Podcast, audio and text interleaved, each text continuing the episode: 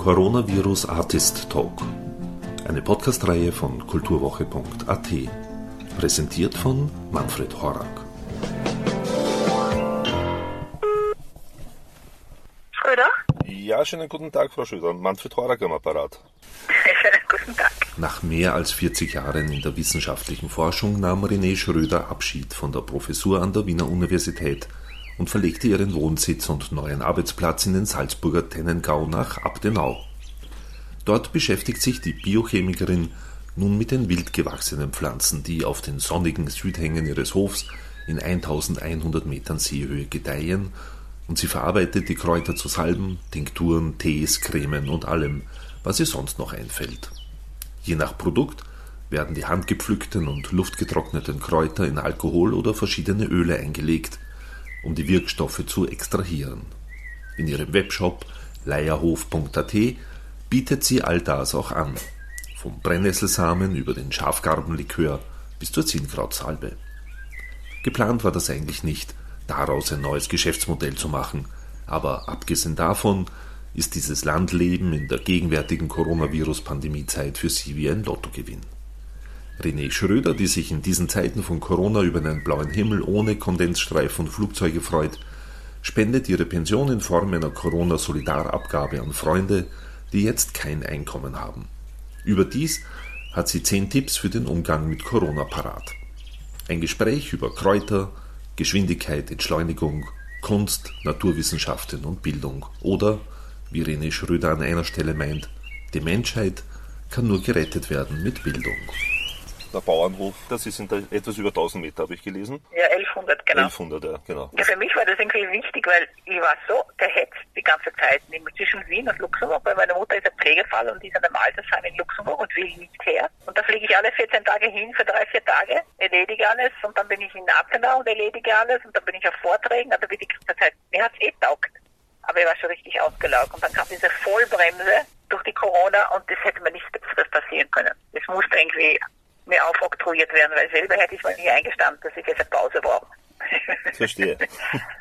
Und jetzt merke ich, wie gut es tut. Ich tue Brot backen, gesund essen, mhm. bewege mich sehr viel, sehr viel Arbeit drauf natürlich. Und ich darf es aber nicht laut sagen, dass es so gut geht, weil anderen geht es nicht so gut. Zwei Seiten. Ja. Ich sage immer, die einen haben die Arschkarte und die anderen haben den Lotto, den Lotto 12. Ja. Ähm, war das ja. für Sie so ein, ein Plan, dass Sie ähm, eben den, den Leierhof sozusagen dann auch ähm, kommerziell nutzen, in dem Sinne? Also dass Sie eben Kräuter ja, zur kommerziellen Verwendung herstellen? Ja, genau. Mhm. Ähm, naja, mit dem Plan haben wir immer so ein Problem, weil wir die immer nur nebenbei gemacht haben. Nur jetzt bin ich halt wirklich fast Vollzeit und der jüngere Sohn, beide Söhne sind auch voll, also nicht so neben, nebenher, aber sie machen sehr, sehr viel. Aber einen Plan hatten wir nicht gehabt. Mhm. Wir haben nur geschaut, wir irgendwie, wir haben überlegt, äh, wild oder so, aber Tiere haben wir dann überhaupt dann da muss man so viel da sein und da kennen wir uns nicht gut genug aus. Mhm. Und ob sie, jetzt, ob sie das wirtschaftlich rentieren wird, werden wir sehen. Ja. Also mir wäre es recht, wenn sie das von selbst erhält. Ja, wir haben jetzt einen Webshop, ja. www.leierhof.at. Ja. Und der geht eigentlich recht gut. Aber man muss halt ständig ein bisschen bewerben. Viele haben wir ja nicht. Das heißt, man muss immer so abwägen, wie viel ich herstelle und wie viel ich verkaufen kann. Mhm. Aber angefangen mit dem Verkauf habe ich voriges Jahr im Herbst eigentlich für die Weihnachten. Okay. Märkte. Ja. Und es hat echt Spaß gemacht. Ich habe so ein Netzwerk hingemacht.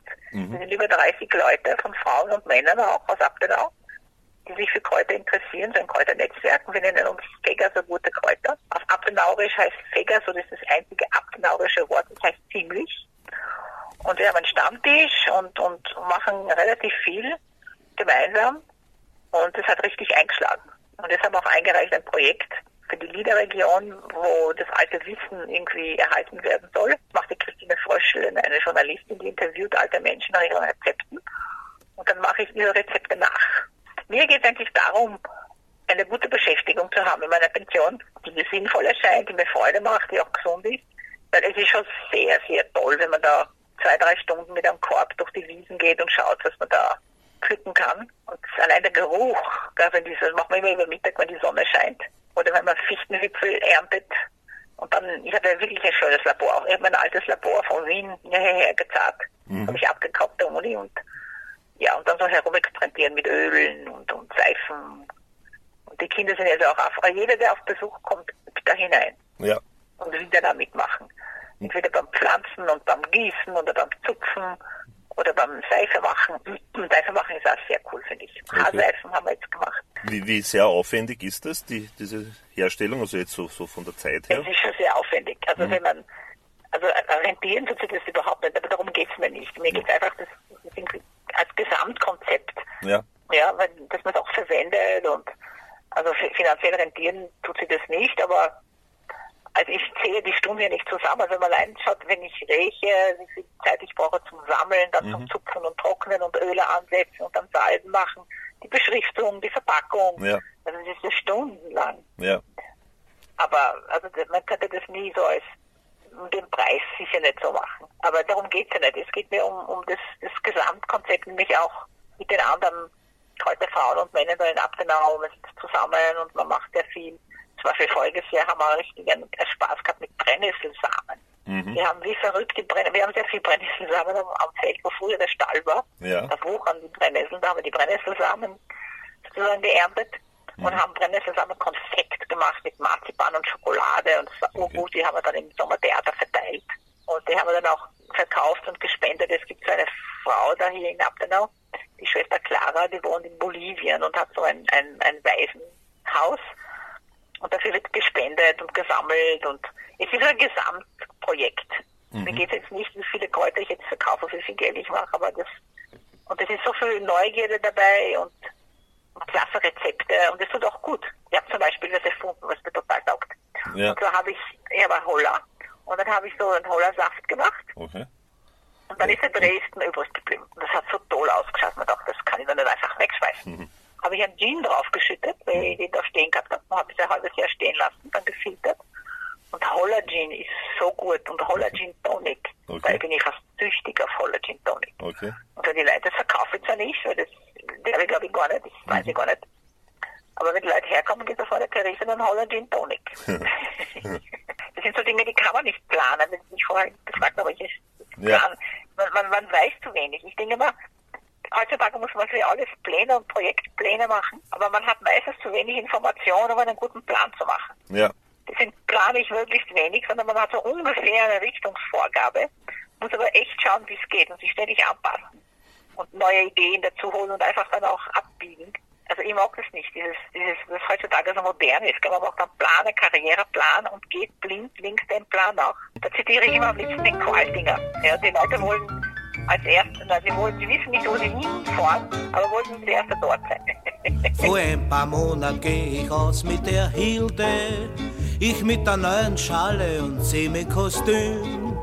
Wir gehen ins Kärntner Kino und wir sehen der Wilde, ein leibender Film. Ich schick die Hilde zu Haus und steht dann allein da, weil dieser Film, der geht mir nicht aus dem Sinn. Und ich beschließe, ich kauf mir wieder Marlon Brando, a klasse Maschine. Ich bin nämlich immer fürs Moderne. Jeder muss sich halt motorisieren. Zwei andere reißen immer wieder Sterne. Aber mir kann sowas nicht passieren. Ich kaufe einer Witwe billig das Quanto und leg beim Daimler-Buch die Anzahlung hin. Und jeder sagt, ich schau jetzt aus wie Marlon Brando mit seiner Maschine. Bis jetzt, wo ich in meiner Tag fühlte, jetzt wissen alle, in mir steckt noch was drin. In meiner Kassen nennt mich jeder jetzt der Wüte mit seiner Maschine. Drei fuhr jetzt jeder Limousin vor. Schließlich liebt der Mensch von heute den Spurt. Ich hab zwar keine Ahnung, wo ich hinfuhr, aber dafür bin ich geschwind da dort. Und ich glaube, das ist das, was jetzt bei Corona die Leute zum Reflektieren anfangen, dieses Hetzen. Ja. Immer schneller, schneller, mehr, mehr und, und Rankings, ich finde das so, so dumm irgendwie. Das, ja. das kann es wohl nicht sein welches Menschenbild. Also was, was wollen wir Menschen sein? Wie wollen wir leben? Wollen wir Konsumtrotteln sein? Es geht auch um Selbstvermarktung. Sind ja hauptsächlich Bauern. Ja. Und die haben Eier oder Fleisch oder Milch oder Käse, eben Kräuter, Honig. Und die bieten das alles an und, und, und das, also ich kaufe mein Fleisch jetzt auch nur beim Bauer. Die wollen wesentlich mehr die Selbstvermarktung äh, forcieren. Und, und viele Bäuerinnen, vor allem es gibt ja hier wenig Frauen am Berg, am, am Berg mit den Bauern, die machen ja Holz und, und, und Milchwirtschaft. Mhm. Das ist ja für Frauen nicht so lustig. Aber die Kräuter dann in Verbindung mit Honig und, und Oxymel wird jetzt ganz modern und Kräutertees, Ja. die gehen sehr gut. Mhm. Das ist schon eine Lebenseinstellung, wo man einfach überlegt, was ist mir wichtig. Mhm. Und viele von denen sind ja auch Kräuterpädagoginnen Pädagoginnen und machen Kräuterwanderungen und wir machen Workshops, Workshops, wo man lernt Salben machen, Tees mischen und Seifen machen. Ja. Es ist schon so eine Einstellung. Ja. Ja, die Seife selber machen, die Putzmittel selber machen. Mhm. Und jeder macht irgendwie was anderes. Und das ist schon irgendwie eine Lebenseinstellung, nämlich das, das, das Selbstvermarkten. Weil als Produzent sind die ja arm. Es ist ja heutzutage, wenn man das nachdenkt über die Wirtschaft, ist es schlimm, weil es ist ja nicht die Wirtschaft für den Menschen, sondern der Mensch für die Wirtschaft. Und, und wie die ausgenutzt werden, die Produzenten, die Händler verdienen viel mehr als die Produzenten. Und das verstehe ich überhaupt nicht. Ich habe das nie verstanden. Mhm. Aber dass es so krass ist, verstehe ich nicht. Und jetzt natürlich mit den Online-Shops werden viele auf die Selbstvermarktung übergehen. Wir werden sicher auch einen großen Online-Shop machen in Appenau, wo es alle Produkte hier gibt, die lokalen.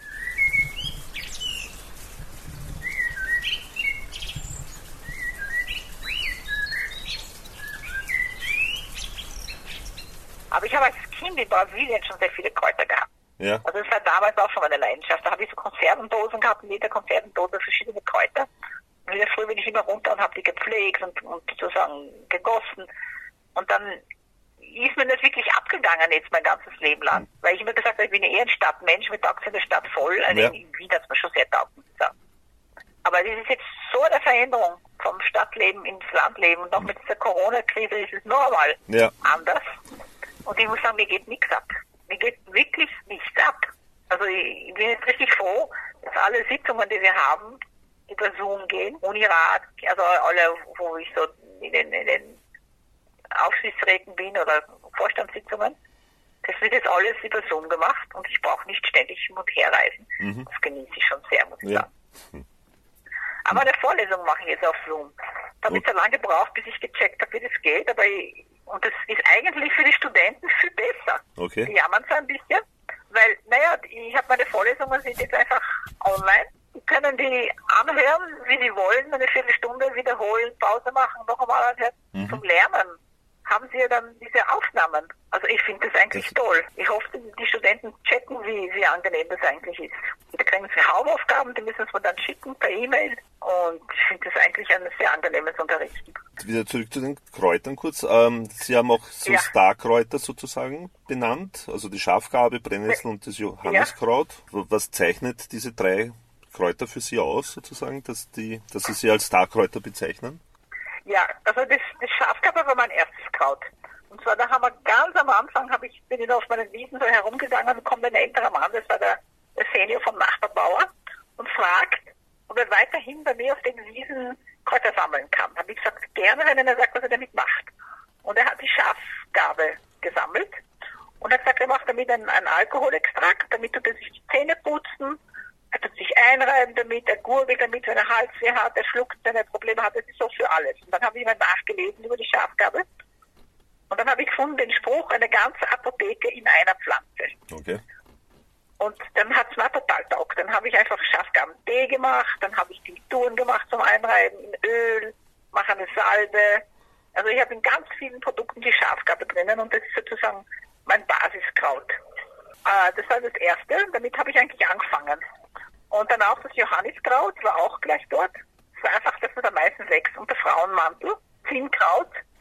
Und der Frauenmantel war natürlich für den Frauentee, weil äh, der klassische Frauentee ist Schafgarbe, Rotklee und Frauenmantel. Und das ist einfach vor mir da gelegen.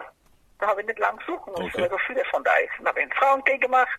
Johanniskraut gefällt mir schon auch gut als, als Antidepressivum sozusagen, als, als, da muss man ein bisschen aufpassen. Aber ich habe als Seife habe ich oder als Öl fürs Bad oder zum Einreiben. Ja, und so habe ich halt angefangen. Die, die Ringelblume war eigentlich auch gleich ganz am Anfang. Und jedes Jahr entdecke ich ein, zwei neue Kräuter, weil ich habe eigentlich 2012 angefangen mit diesen Dingen. Und dann sammelt es mit der Zeit, werden halt immer mehr Kräuter. Und ich denke mal fast, ich habe schon fast zu viel jetzt. ja, ich muss jetzt schauen, wir herauskristallisieren, was, was damit sein soll. Ja. Aber das Zinkkraut gefällt mir auch so gut, da habe ich auch so viel. Zinkkraut, Denkzellulite, da habe ich auch eine Seife und Salbe und Öl und auch im Tee drinnen. Und Dinkeltee habe ich, der wirklich klasse ist. Und dann habe ich vorher gesagt, das ist Oxymel kennengelernt. Ja. Und Fichten, also Fichtenwipfel habe ich auch viel. Fichtenwipfel, sehr, sehr Fichten, viel Fichtenwälder. Da mache ich Fichtenwipfel für Sirup Aha. und für Hustensirup, aber das kriegen die Kinder auch in den Tee. Und ein Fichtenwipfel Oxymel ist auch sehr, sehr gut. Muss, muss man da die Fichtenwipfel auspressen oder, oder wie, wie ist da der Vorgang? Nein, also, die, also die, für den Sirup dann tue ich nur die ganz kleinen Fichtenwipfel. Ja. Die lege ich in Zucker ein. Okay. In Rohrzucker. Ja. Und dann zieht der Zucker die Feuchtigkeit raus und es entsteht das Sirup. Aha. So drei, vier Wochen. Wenn es warm genug muss es in die Sonne stellen, damit es warm genug ist. Okay. Und dann, dann tue ich es absieben und dann tue ich es kurz überhitzen, damit es haltbar gemacht wird. Okay. Dann kommt es pasteurisiert auf 60 Grad. Und für den Fichtenwipfel, für den Fichtenwipfeloxymel lege ich die, die Fichtenwipfel in Apfelessig ein. Ich habe eine, eine Nachbarin, die macht Apfelessig, wirklich super guten Apfelessig. Ja. Und von der kriege ich den Apfelessig und dann lege ich die rein und tue es dann mit Honig vermischen. Weil Oxymel ist eine Honig-Apfelessig-Mischung 3 zu 1. Okay. Und den Honig kriege ich auch von den Nachbarn. Ja, und so entwickeln sich nach und nach okay. die verschiedenen Produkte. Bei Ihren ja. Workshops wiederum, haben, haben Sie da auch eine Art Seminarraum oder so eingerichtet oder so? Oder? Nein. Nein. Nein, nein, nein. Das ist einfach in der Kräuterküche. Mhm. Und davor war, war, die Werkstatt von meinem älteren Sohn, die habe ich ihm abgezückt. Ja. Das ist zwar jetzt Homeoffice während ja. der Corona-Zeit. Die Kinder spielen dort, das ist auch Shop. Das ist ein Multifunktionsraum. Aha. Aber wir planen jetzt eigentlich noch ein Glashaus zu mhm. bauen. Okay. Die Baugenehmigung haben wir schon, wir haben aber noch nicht angefangen. Ja. Und das ist so geplant, dass dieser, dieses, dieser Raum, dieser Glasraum dann auch Seminarraum, Turnraum, Eventraum, dass man das irgendwie die Sachen dann ausräumt, also multifunktional verwenden kann. Sie haben ja auch zehn und, Regeln oder Gebote, wie kann man sagen, äh, aufgestellt in dieser, für die, in dieser Corona-Zeit sozusagen. Ah ja, genau, ja. ja. ähm, ich nehme an, Sie sind Atheistin. Ja, ja. Ja, man kann es trotzdem zehn Gebote nennen oder so. Habe ich das zehn Gebote genannt? Nein, also was ich, also ich habe schon wahrscheinlich von meiner Brasilienzeit so einen Gerechtigkeitssinn. Da waren so arme und so reiche Leute und das hat mich schon mal wahnsinnig gestört. Und ich finde jetzt, eh, in der Corona-Zeit gibt es ja einige, die wirklich profitieren. Also alle Pensionisten, alle, die fixe Stellen haben, kriegen ihre Gehälter. Ja. Können aber kein Geld ausgeben, weil sie nicht auf Urlaub fahren zu Ostern oder nichts einkaufen. Die haben am Ende des Monats mehr Geld am Konto. Mhm. Und ich finde, das geht Ich finde, das ist für mich ein No-Go, dass einige profitieren mhm. und andere haben gar nichts. Deswegen finde ich, sollen allen, ich tue allen einreden, die in meiner Situation sind, dass sie das spenden.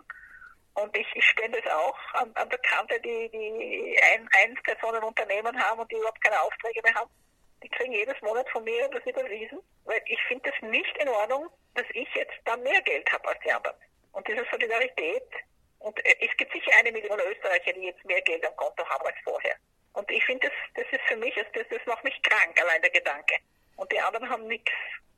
Oder hakeln wie die Blöden und ja. verdienen auch wenig. Die, Pflegepersonal und alle, die die Struktur erhalten sind. Und ich finde es sehr so einfach, wenn die Leute einfach spenden. Erstens soll man das nicht in einen Topf von der Regierung bestimmen lassen, man kann es selber bestimmen. Ja, dem Friseur, dem Kaffeehaus. Ich möchte auch einen Kaffee Corpus spenden, aber die wollen noch nicht. Okay. ich wollte die ganzen Stammkunden vom Kaffee Corpus zu bringen, dass sie einfach das Geld, das sie sonst im Monat ausgeben, einfach überweisen. Ich finde ich find dabei, ich finde nichts dabei. Aber viele sagen, das ist ja keiner, das will ja keiner, warum? Aber für mich ist es so selbstverständlich. Und das war in Brasilien war auch einmal, in Brasilien gibt es ja so viel Korruption, gell? Also das ist das, warum ich so allergisch auf Korruption bin und warum ich mit der Liebe verwandelt bin, weil Kampf gegen Korruption ist, ist, ist so wichtig. Also wenn sich die Korruption durchsetzt in einem Land, das, das zieht ein Land sowas runter. Und Brasilien ist wirklich so ein super tolles Land, aber es kommt nicht auf die Beine wegen der Korruption. Ja. Und da gab es einmal so ein, ein der Kubitschek, hat einmal auch Solidarbeiträge einfach gesammelt, die Leute sollen freiwillig spenden. Da haben die Brasilianer enorm viel gespendet für den Bau von Brasilia und für den, den Aufbau in den 60er Jahren. Und das war so eine positive Stimmung. Und da kann man selber bestimmen, wofür man spendet mhm. und was man unterstützt. Und das sollen diese, diese Leute, sollen die Leute sich überlegen, ja. dass sie das machen. Mhm. Ja. Aber es sind viele, die, die reagieren ganz komisch. Mhm. Warum soll ich? Ja, warum man soll? Ja, aus Solidarität, ganz einfach. Ja. Ja, also das ist. Wie empfinden Sie das so, diesen Härtefallfonds und diese Maßnahmen, die da gesetzt wurden? Weil das ja auch. Ja, das ist sicher gut. Ich weiß nicht, wie gut es funktioniert, aber heute lese ich jetzt zum Beispiel die, die Pflegerinnen, die 24-Stunden-Pfleger sind vom Härtefond aus, ausgeschlossen. Die Regierung, die sind schon ein bisschen böswillig den Armen gegenüber. Also das ist also diese Menschenverachtung mag ich eigentlich nicht. Aber ich muss schon sagen, sie haben jetzt ein bisschen sozialistische Gedanken in ihren Regierungsplänen, ja. was ja wichtig ist. Aber wenn wir sehen, wie sich entwickelt. Aber das ist so wichtig, dass man Vertrauen in die Politik hat. Und ja. wenn man das nicht hat, dann ist es einfach blöd. Ja. ja. Da geht so viel kaputt. Was habe ich denn noch für Tipps gehabt? Also Spenden ist mir das wichtig, der Corona-Solidarbeitrag. Das ja. ist so einfach. Überlegen Sie, wenn 1000, wenn eine Million Österreicher an Tausender spenden, ist es eine Milliarde. Ja. Und das habe ich aber auch von meiner Mutter, weil meine Mutter, die ist ja ganz witzig, die hat immer gesagt, das Geld muss flutschen. Wenn man Geld hat in der Lade, das ist totes Geld. Das Geld muss ständig in Bewegung sein, weil das Geld an sich hat keinen Wert. Aber wenn es ständig in Bewegung ist, dann, dann bewirkt sich was. Ja, das heißt, Sporn ist zwar ganz gut, aber nicht zu viel. Das muss in Bewegung sein, das Geld flutschen. Deswegen finde ich, soll man das Geld, was man übrig hat, einfach ausgeben. Mhm. Aber ich fand zum Beispiel komisch, dass viele Leute ihre Gelder für ihre Eintrittskarten zurückhaben wollen, weil die Konzerte nicht stattgefunden haben. Ja. Warum lassen wir dem, dem der Volkstheater oder der Oper, der Theater oder der Theater nicht das Geld für die Karte? Warum muss das Volkstheater den Schaden haben und nicht der Konsument? Ja? Mhm. Ich meine, dann lassen wir denen die Karten. Es fällt ja nicht, weil die das einen Scheiß gebaut haben, sondern weil sie das abdrehen mhm. mussten. Die Idee kommt keiner. Auch für die Fluglinien. Ja, ich mhm. hab's storniert. Ja, mein Gott, hat's nicht Pech gehabt, hast das Geld verloren von deinem Ticket. Ja, warum nicht? Ja. Aber dieses Denken gibt's überhaupt nicht. Das ja. wäre der Konsument eine heilige Kuh. Einerseits ist er der Trottel, ja, der Konsument, der ihn wirklich, wirklich als, als Dement behandelt und manipuliert und andererseits ist es eine heilige Kuh. Das ist nicht gut, nicht gut für den Charakter. Zum Beispiel, was ich ja überhaupt nicht mag, ist, wenn man reist und am Flughafen durch diese, diese Einkaufszentren durchgeschleust wird mhm. was unheimlich nach Parfum stinkt. Ja, mhm. man kann ja nicht mehr einfach von der Sicherheit zu Gate gehen, man muss durch diese ganzen Einkaufsstraßen gehen. Ja, da wird man als, als Passagier zum Konsumenten gezwungen und das, das finde ich einfach unmöglich. Das ärgert mich einfach. Deswegen denke ich, ja, als Konsument kann man auch dem Theater seine Karte lassen. Oder auf der Fluglinie sein Ticket. Das ist halt ein Pech gehabt. Das ist sozusagen, man, man teilt sich den Schaden auf. Also dieses, dieses Gedanken, dieser Gedanken ist nicht da, gell? Und man es ihnen sagt, ich glaube, es werden dann schon etliche denen die Tickets lassen. Sie kommen nicht auf die Idee, man muss den Leuten auf die Idee. Weil sie wollen ja in Zukunft, dass es weiterhin Kunst gibt, dass sie ins Theater gehen und ins Konzert gehen, dann müssen sie ja schauen, dass die Künstler, Kinder auch für den Kreisler.